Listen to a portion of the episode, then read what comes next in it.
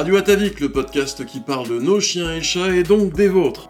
Aujourd'hui, c'est le grand moment, le podcast que vous attendez tous, celui qui parle de l'un des aspects les plus évidents de la santé d'un chien ou d'un chat, l'aspect des selles, la couleur des selles. Vous allez vraiment tout savoir sur les selles molles, sur la constipation, sur la couleur correcte, la texture correcte, et surtout, surtout, sur quand s'inquiéter et quand ne pas s'inquiéter.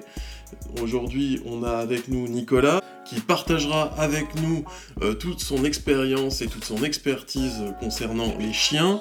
Et euh, me concernant, euh, je vous parlerai davantage de tout ce qui traite aux chats et à tout ce qui est sel chez les chats. Parce que des selles qui ne sont pas convenables, ça n'est pas agréable pour votre animal, ça n'est pas non plus agréable pour vous, notamment quand il faut ramasser. Alors c'est une émission qu'on peut dire un peu fleuve, mais niveau couleur on sera plutôt Amazon que beau Danube bleu. C'est parti, voici tout ce que vous avez toujours voulu savoir sur le caca. Nicolas, c'est à toi. Déjà, le premier truc, c'est qu'il est généralement euh, admis que l'aspect des selles chez euh, l'animal est un indicateur de sa santé. Les propriétaires d'animaux ont tendance à s'inquiéter dès l'instant que les selles de leur animal ne présentent pas un aspect compact et moulé, notamment. En réalité, quand on parle de selles molles chez l'animal, il faut déjà distinguer euh, plusieurs choses. Un chien, quand on le promène assez longuement, il va vidanger complètement son intestin en plusieurs épisodes au cours de la promenade. Et c'est euh, le mouvement en fait de la promenade qui va mécaniquement déclencher l'arrivée euh, des selles euh, et la défécation pour, pour le chien. Les deux premiers arrêts dans la promenade où le chien va faire, on va avoir beaucoup plus facilement des selles compactes et moulées. C'est évident que plus la promenade se prolonge, plus le chien va finir de vidanger son intestin et il va vidanger par la même occasion la partie de l'intestin qui, elle, n'a pas encore eu le temps. Il va vidanger ce qui, dans l'intestin, n'a pas encore eu le temps d'être parfaitement formé par l'intestin euh, et le côlon n'aura pas encore eu le temps de faire complètement son travail d'absorption de l'eau. Ce qui fait qu'il est tout à fait normal qu'un chien, au troisième arrêt ou au quatrième arrêt au cours de la promenade, fasse tout simplement des selles plus molles que euh, lors des deux premiers arrêts de la promenade sans que ce soit en aucun cas un signe de mauvaise santé chez lui. Quelquefois, les gens euh, vont aussi euh, s'inquiéter sur la couleur des selles, notamment quand la couleur est, anormale, et également parce qu'ils ont retenu euh, au fil de lecture ou des choses qu'ils ont entendues que, par exemple, des selles plus claires peuvent traduire un problème infectieux, ou que des selles beaucoup plus foncées peuvent être la marque d'une présence de sang digéré dans les selles, et donc que ce soit anormal. Il faut déjà savoir en amont de ça que ce qu'on va donner à manger à son animal va déjà au départ influer sur la couleur des selles. Donc avant de euh, paniquer euh, complètement sur euh, une couleur trop claire par exemple ou anormalement claire pour les selles, se demander si on n'a pas tout simplement donné récemment un produit laitier à son chien. De la même façon, si on a donné une viande crue très très riche en, sang, une viande très très sanguinolente, le chien a absorbé beaucoup de sang et on peut se retrouver avec ce sang qui va prendre une couleur foncée une fois qu'il va être digéré. Donc il faut quand même se référer en premier lieu à l'alimentation. Est-ce que le chien a consommé euh, ce qu'il a d'habitude euh, ou est-ce qu'on lui a proposé à manger des choses qui sont inhabituelles euh, par rapport à sa ration, sa ration quotidienne et qui pourraient expliquer une variation temporaire dans la couleur des selles? Déjà, concernant les, les molles et la diarrhée, il faut bien regarder quand s'inquiéter. Et c'est le, plus important, c'est de bien savoir quand on surréagit ou euh, quand il y a lieu vraiment d'aller chez le veto. Euh, pour le chat, c'est à peu près comme pour le chien, à savoir que euh, les signes à bien observer sont toujours les mêmes, la texture, la couleur, etc. Mais le chien comme le chat ont un intestin qui est, qui est fait à peu près de la même manière. Les canidés, félidés sont tous comme des grands carnivores. Ce qui va vraiment compter, c'est de distinguer toujours une diarrhée du côlon, donc une diarrhée colique, d'une diarrhée entérique qui elle est une diarrhée de l'intestin grêle. Parce qu'en général, la diarrhée du côlon, même si elle peut euh, être préoccupante, est souvent moins préoccupante qu'une diarrhée de l'intestin grêle. Pour les différencier, il y a des signes cliniques en fait, euh, des symptômes euh, qui franchement ne manquent pas. On va regarder le volume de sel. lorsque le volume de sel est très important, beaucoup plus important que la moyenne, lorsqu'on n'a pas de mucus, Lorsqu'on n'a pas de ce qu'on appelle les hématochésies, alors c'est un mot un peu barbare, mais Nicolas en parlait pour le chien, à savoir que c'est lorsqu'on a quelques gouttes de sang rouge qui n'a pas été prédigéré euh, dans les selles.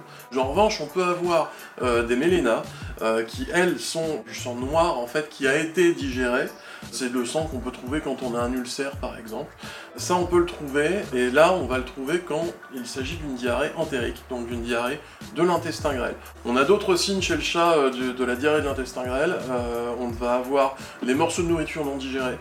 Euh, ça c'est très important quand on commence à en voir, il faut, quand même s'inquiéter assez, assez sévèrement quand on voit de la graisse, des, tas de, gras directement dans les selles, euh, ça ça peut être aussi assez inquiétant.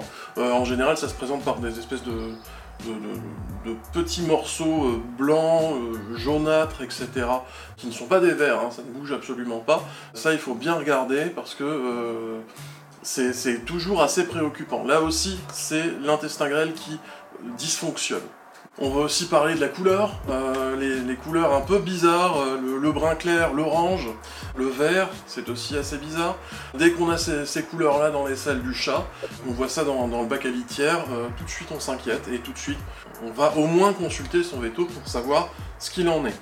Quand on a des signes de diarrhée de l'intestin grêle, on fait beaucoup plus attention. Si ça dure un jour, deux jours, là, on va directement chez le veto. Si dans la durée, l'animal continue de faire des selles qui par exemple ont un aspect jaunâtre trop clair, anormal et qui ne soit pas lié à quelque chose qu'on aurait ajouté dans sa gamelle, on peut éventuellement là penser à un problème infectieux et emmener l'animal chez le vétérinaire pour faire une recherche de ce côté-là. Quand les selles vont présenter un aspect euh, un peu verdâtre, on peut, si on n'a pas donné euh, de grosses quantités euh, de certains légumes très très pigmentés, ou un super produit comme la spiruline qui va naturellement avoir tendance à colorer les selles en vert, en dehors de ces cas-là, on peut soupçonner par exemple un problème de pancréas. Donc là aussi, on va emmener euh, plus facilement son animal chez le vétérinaire pour aller faire une recherche dans cette direction-là. Sachant qu'il ne faut pas oublier aussi de rapprocher ça euh, de l'état général de l'animal. Un animal qui a un poids euh, parfaitement stable et qui fait un volume de sel parfaitement normal et qui a tout d'un coup des sels un peu verdâtres, on est encore une fois certainement plutôt sur une origine de quelque chose qu'il aurait mangé en plus de sa gamelle qu'un problème de pancréas. Par contre, si on a un animal qui maigrit de façon anormale, malgré des quantités de nourriture euh, très très importantes, qui a une perte de poids très importante et qui présente un certain nombre d'autres symptômes typiques d'une atteinte pancréatique, corroborés par une couleur de sel inhabituelle, grisâtre, verdâtre, etc. Là, on, coche plusieurs cases euh, symptomatiques et on a évidemment davantage de fondements pour euh, se diriger vers un vétérinaire compétent. Certains maîtres parlent de sang euh, dans les selles parce qu'ils ont constaté quelques gouttes euh, de sang euh, rouge ou plus clair dans les selles de leur animal. À partir du moment où le sang est dans quelques gouttes claires, relativement claires, il s'agit plus vraisemblablement d'une plaie d'irritation tout simplement au niveau du rectum de l'animal qui, parce qu'il aura ingéré une trop grande quantité d'os, un petit corps étranger par exemple, va avoir occasionné une, petite déchirure, une petite fissure à la sortie au niveau du rectum et va favoriser l'apparition de quelques gouttes de sang dans les selles, mais qui ne sont absolument pas graves. Ce sont des choses qui cicatrisent euh, très facilement sous euh, quelques jours à peine et qui euh, ne posent strictement aucun problème à l'animal, hormis un léger inconfort au moment où il est en train de, produire ses selles, mais il n'y a pas là quelque chose de dangereux pour sa santé. Les gouttes de sang frais vont disparaître d'elles-mêmes à mesure que l'animal va, cicatriser. Toujours s'agissant de présence de sang dans les selles, plus inquiétante que les quelques gouttes de sang, c'est évidemment la diarrhée hémorragique avec un, avec un jet, vraiment un jet de sang. Là pour le coup, on peut soupçonner une lacération de l'intestin. À partir de là, on doit aller consulter un vétérinaire parce qu'il peut y avoir une lacération notamment par un corps étranger. L'animal peut avoir ingéré notamment euh, un morceau de verre, euh, des cailloux. On voit ça particulièrement euh, sur certains chiots qui vont ramasser et manger n'importe quoi, des chiens un petit peu anxieux qui vont avoir une, tendance comme ça à, se saisir de différents corps étrangers et tout simplement à jouer avec, mais à les ingérer au lieu de les recracher. Toujours concernant la présence de sang dans les selles, également potentiellement très inquiétante, c'est des selles d'une apparence extrêmement foncée qui peut carrément euh, traduire la présence de sang digéré dans les selles. Si le sang est digéré, on peut euh, quelquefois en être à soupçonner une plaie très en amont dans le système euh, digestif, Donc on doit à ce moment-là aussi faire examiner son animal. C'est là encore à rapprocher généralement de l'état général de l'animal. Quand on va euh, constater euh, un abattement chez l'animal, un animal qui est fiévreux, qui manifestement n'est pas dans son assiette, ça vient conforter la possibilité qu'il y ait un problème hémorragique qui va affaiblir l'animal. On peut aussi se pencher sur la couleur de ses muqueuses, tout simplement la couleur de ses gencives ou l'intérieur de ses paupières pour détecter des muqueuses anormalement claires pâle, et là on peut soupçonner une hémorragie interne. Il peut y avoir également un empoisonnement, c'est le cas notamment malheureusement quand les, euh, animaux sont empoisonnés euh, volontairement ou accidentellement en consommant notamment de l'amorora, qui est un anticoagulant et qui provoque des hémorragies internes euh, qui vont notamment provoquer ces selles noires très caractéristiques mais qui sont toujours accompagnées d'un abattement total de l'animal, de muqueuses extrêmement claires et on a un animal qui est léthargique, qui est amorphe et évidemment c'est une urgence vétérinaire absolue. Il est important aussi de réfléchir à la fréquence du phénomène sel molle diarrhée. Il est évident que si c'est euh, une fois toutes les euh, X semaines que l'animal traverse euh, ce type d'épisode, c'est vraisemblablement lié euh, à une absorption épisodique d'un petit supplément qu'on met dans la gamelle et qui lui réussit pas trop, de choses de reste de table, de choses un peu grasses qu'on lui a donné à manger, de quelque chose qu'il a ramassé qui était, pas très souhaitable à consommer mais qu'il a ramassé au cours d'une promenade et qu'il a ingéré. Il peut avoir attrapé un petit virus, de la même façon que les humains peuvent avoir des épisodes de gastro qui vont juste durer 24 heures ou 48 heures mais qui vont être des choses qui sont quand même assez passagères, assez euh, assez, légère. Par contre, on peut aussi avoir des, sources virales qui provoquent des diarrhées extrêmement violentes, comme la parvovirose, qui est un virus auquel sont très exposés les euh, très jeunes chiens et euh, les chiens plus seniors. Là aussi, ce sont, dans le cas de parvovirose, ce sont des urgences vétérinaires absolues, parce que l'animal, par l'attaque du virus et par l'affaiblissement total, la déshydratation qui va se produire très très vite par les épisodes de diarrhée absolument aigus, l'animal est en danger de mort sous 24 à 48 heures si on ne fait pas euh, intervenir un vétérinaire sur le sujet. À partir du moment où on va avoir euh, des selles euh, molles qui sans être sur des épisodes de diarrhée extrêmement violents, mais des selles qui vont être molles, y compris au premier arrêt de la promenade ou au deuxième arrêt de la promenade, et que ça se maintient dans la durée, c'est vraisemblablement qu'il y a quelque chose dans la ration alimentaire qui ne réussit pas à l'animal. Là-dessus, il y a euh, assez peu de vérité générale. Certains animaux, c'est un petit peu comme chez les humains, sont extrêmement solides de ce point de vue et peuvent manger énormément de choses, euh, y compris des choses pas très bonnes pour eux, mais sans être incommodés. Et il y a des animaux qui sont beaucoup plus sensibles que d'autres et qui, au premier écart, vont immédiatement traduire ça en, en et en épisode, en épisode diarrhéique. En ce qui concerne les causes de la diarrhée euh, chez le chat, elles sont globalement les mêmes aussi que pour le chien. Donc on va avoir le virus, on va avoir la bactérie, les parasites. On a ensuite les allergies aiguës, les intoxications alimentaires, qui ne sont pas les mêmes choses, qui, qui peuvent se distinguer d'une certaine manière. Et après, on a certaines pathologies qui sont spécifiques au chat pour la diarrhée. Ce sont toutes les pathologies qui sont liées à la psychologie du chat parce que le chat a une psychologie beaucoup plus fine que celle du chien, et donc on va toujours euh, avoir des, choses qui, peuvent se produire, comme l'anorexie du chat, qui est très courante. Ça c'est lorsqu'un chat va euh, déménager, par exemple, ou il va avoir euh, une perte dans son entourage, ou voilà. Ça peut lui causer une anorexie, et s'il a un peu de, kilos en trop, ce chat, logiquement, il va avoir ce qu'on appelle une lipidose. Donc, il va consommer tout son gras, et le gras va se transformer en une espèce de poison. C'est euh, ce qu'on peut assimiler à la maladie du foie gras, par exemple. Il y a une chose en revanche qu'il faut bien surveiller chez le chat, parce que même si la diarrhée arrive ça arrive de temps en temps, mais euh, ce qu'il faut vraiment surveiller, c'est la constipation. Parce que le chat est très sujet à la constipation d'une forme physiologique toute simple. Le chat, il vient du désert. C'est un animal désertique de base. En cela, il a une particularité par rapport au chien, c'est qu'il considère qu'il s'hydrate à partir du moment où il mange. Le chat, quand il mange, a l'impression qu'il s'hydrate. Son cerveau est fait comme ça. Son cerveau lui dit la même chose. C'est pour ça qu'il faut toujours bien veiller à avoir gamelle qui soit hydratée à entre 55 et 70%. Toujours, c'est très important pour le chat. Pour une raison toute simple, c'est que si un chat mange des croquettes qui euh, sont naturellement à 7 ou 8% d'humidité, et que dans son régime alimentaire il est censé avoir entre 55 et 75% d'humidité, ça va provoquer de la constipation tout simplement. Il n'y a pas assez d'eau pour que les selles glissent dans le tube digestif. C'est complètement mécanique et c'est pour ça que la constipation est toujours à surveiller chez le chat. Il y a la constipation qui est bénigne, on va dire, qui ne va pas lui causer de dommages irréversibles sur le long terme. En revanche, la déshydratation peut causer des, lésions rénales, une insuffisance rénale. Il y a des études qui prouvent que 50% euh, des chats qui arrivent à 5 ans sont déshydratés de manière chronique et parmi eux, la moitié développe de l'insuffisance rénale. Il y a vraiment un lien entre déshydratation et insuffisance rénale du chat. La constipation peut se transformer en ce qu'on appelle la coprostase, à savoir, là c'est bah, un, bouchon de caca, hein. c'est tout simple, à cause d'une occlusion intestinale. Et là, euh, c'est l'opération assurée pour le chat, et c'est jamais très agréable quand on a un chat de courir aux urgences pour ce genre d'opération. Une chose à savoir, c'est que la constipation n'est pas la seule cause de coprostase chez le chat, il y en a une deuxième euh, qui s'appelle d'un nom barbare, euh, qui s'appelle le trichobézoar. Euh, le trichobézoar, en, vrai, c'est la boule de poil, mais c'est pas la petite boule de poil gentillette que le chat euh, vomit deux fois par mois dans le jardin. C'est la très grosse boule de poil qui fait la taille, voire plus que la taille de l'estomac, et qui reste bloquée là-dedans. Le trichobézoar, c'est quelque chose que je connais bien, euh, parce que mon propre chat en a été victime durant quelques temps. Chat à poil long, Maine Coon, et c'est vrai que euh, lorsqu'il avait une boule de poil, euh, c'était absolument impressionnant. Qu'il s'agisse de vomissement ou de diarrhée, là aussi, il n'y a pas que de la constipation, ça peut provoquer également de la diarrhée, notamment lorsque, euh, on, va dire, on débouche la tuyauterie avec un laxatif, malheureusement. Ce genre de choses est très compliqué à gérer.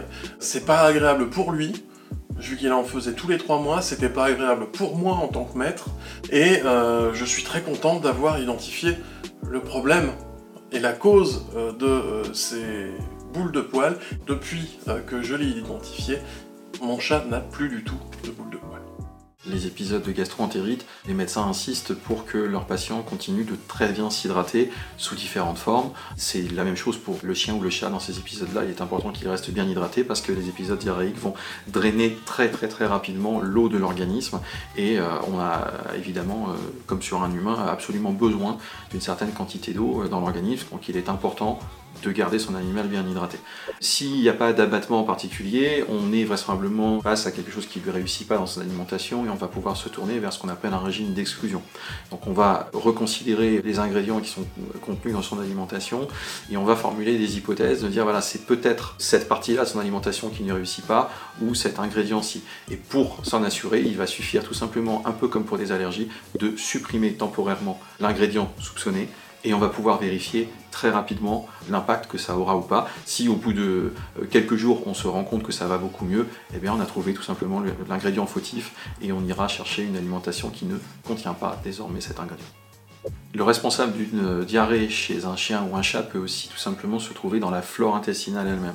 La flore intestinale, c'est un ensemble extrêmement complexe, un équilibre très très subtil d'une grande quantité de bactéries, d'une très grande variété. La flore intestinale d'un chien adulte en bonne santé peut mettre jusqu'à 6 semaines pour se régénérer complètement.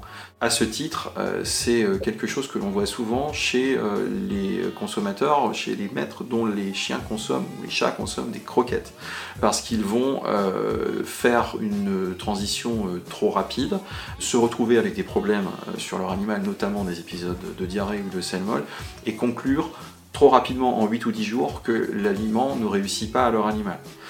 Le réflexe, on peut le comprendre, mais c'est un mauvais réflexe, c'est de changer à ce moment-là tout de suite l'alimentation de l'animal.